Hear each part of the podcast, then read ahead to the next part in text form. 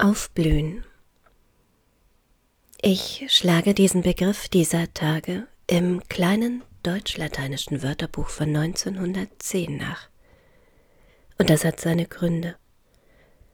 Florescendere, in Klammern, mehr und mehr an innerem Wachstum, in eckigen Klammern an Macht, Ansehen zunehmen, eckige Klammer zu zum Beispiel von einem Staate, einer Wissenschaft.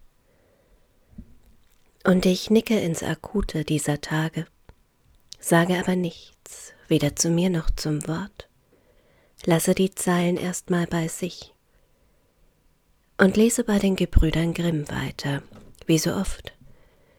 Lese zu Knospen und Blüten, etwa dass Knospen eine ähnliche Wortgeschichte wie Wespen haben und Wespen ich denke immer wieder an Thomas Kling.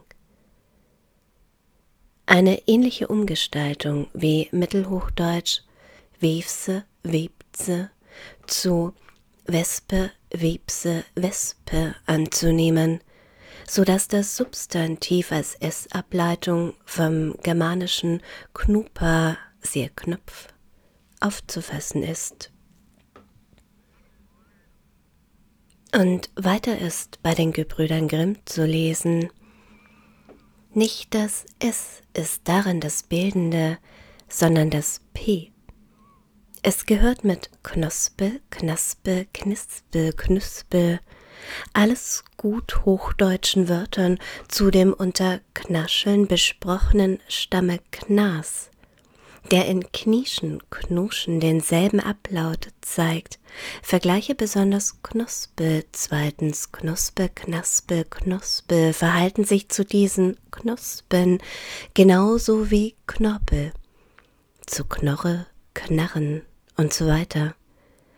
Der Begriffskern ist wie da das Harte, das beim Bearbeiten knarrt, knirrt, knistert und dergleichen siehe Knorre, vergleiche Knuspern, Knuspern.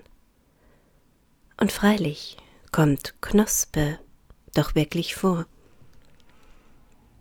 Und ich merke, dass die versammelten Knosp-Wörter in all dem Ernst dieser Tage auch ein bisschen Leichtigkeit in mir hervorrufen, wie gut mir das tut.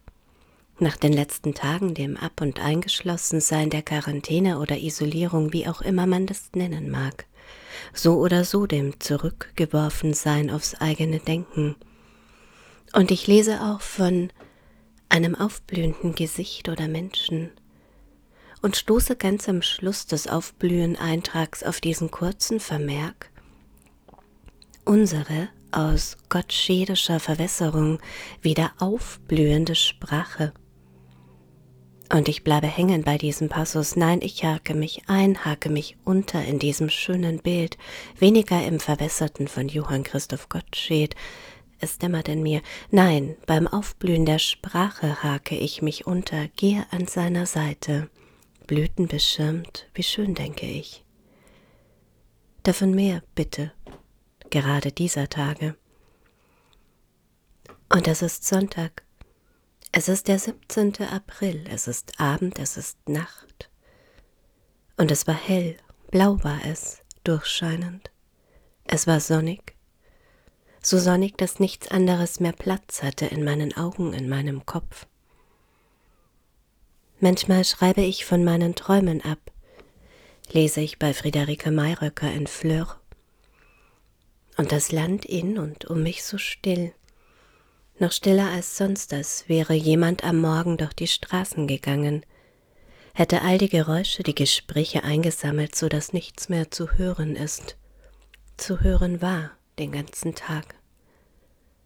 Außer den Vögeln, wie sie da sitzen und hängen an den Bäumen, mit ihren Schnäbeln ins Blau kratzen, eine eigene Schrift, ein intimes Zeichensystem in all dem zart aufziehenden Grün, das Auf- und Austreibende, das Zeit braucht für sich vielleicht.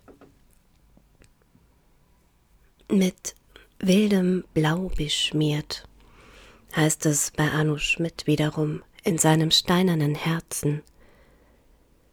Und ich schreibe ja nicht mehr mit dem Wetter, nein, ich schreibe vielleicht mit der Zeit oder so ähnlich, ich schreibe einfach. Ich habe keinen guten Begriff dafür, wie ich für so vieles dieser Tage keinen Begriff habe. Und heute aber schreibe ich mit diesem dünnen, so fragilen Weiß, dünn scheinend, das in den Bäumen hängt. Dieses Weiß, von dem der Nachbar heute früh sagt, es sei wie eine weiße Wolke. Schön sei das doch. Und wir hängen beide unseren Blick in die Kirschbäume, haken uns unter im Aufblühenden, und es hält und es stimmt. Schön ist das, all das Blühende, das Aufblühende schmerzt fast blendet sich mir ins Auge, gleist und glimmt später durch die Nacht. Hundert und tausendfach dem Vollmond gegenüber. Und ich sammle manchmal Mondmetaphern bei Arno Schmidt, ziehe sie aus seinen Texten, diese gezackt eigenwilligen Mondbilder, wie dieses helle Rund durch die Nächte buckelt, wie das Gelb rund am Himmel hängt und dort abgeholt werden möchte. Ich liebe diese Bilder wie diese Sprache aus dem Wort eines Textes einfach ins eigene Ich lugt.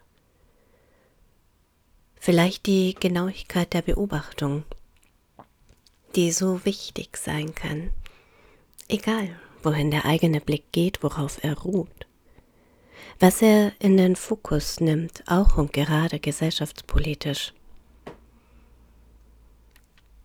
Bilder also, die mich jedes Mal aufs Neue erstaunen. Und ich lege Mondgelände in meinen Tag. Beim Umsehen wickelte ich mir Landschaften ums Gesicht. Auch das schreibt Arno Schmidt. Und ich sehe weiter ins Dunkle, öffne und schließe die Augen, weite den Pupillenraum, ein hungriges Bildzimmer ist das. So viel helles Aufscheinen, das in einer einzigen Nacht dass man meinen könnte, es würde ausreichen, um den Wahnsinn dieser Welt zu stoppen, aber nein, dem ist nicht so, im Gegenteil. Und es ist Montag, der 18. April. Es ist wieder hell, es ist blau, immer noch ist das Land so still. Diese Zeilen, wenn sie so eng umschlungen, wenn sie so hingerissen, wenn sie so angeflammt, schreibt Friederike Mayröcker. Und sie schreibt es in Fleur. Und sie schreibt es an einem Ostermontag am 21. April 2014. Und ich weiß nicht, ob das lange her ist oder auch nicht. Wo die Zeit sich aufgehalten hat, all unsere Gedanken, das Auf- und Abblühen der Sprache eines Menschen, wie es auch bei Jean-Paul heißt. Und ja, mit dem Aufblühen geht unweigerlich das Abblühen einher und jedes Jahr aufs Neue versuche ich den Kirschbaum zu bezirzen, es anders zu machen, es beim Aufblühen zu belassen, beim Verbleiben. Kirschblüten ordnen wir Zählbarem zu. Wie so vieles in unserem Kopf versuchen wir mit Fingern das Äußere der Dinge zu greifen, langwierig dieser Prozess. Denn manchmal dirigiert Auflösung unser Inneres, speichert Wärme, speichert Licht. Vergisst die Zeit aus dünnen Hüllen, eine helle Leere nachts, aber hin und wieder dieses Lichtäugeln und wir flüsternd in des anderen Ohr.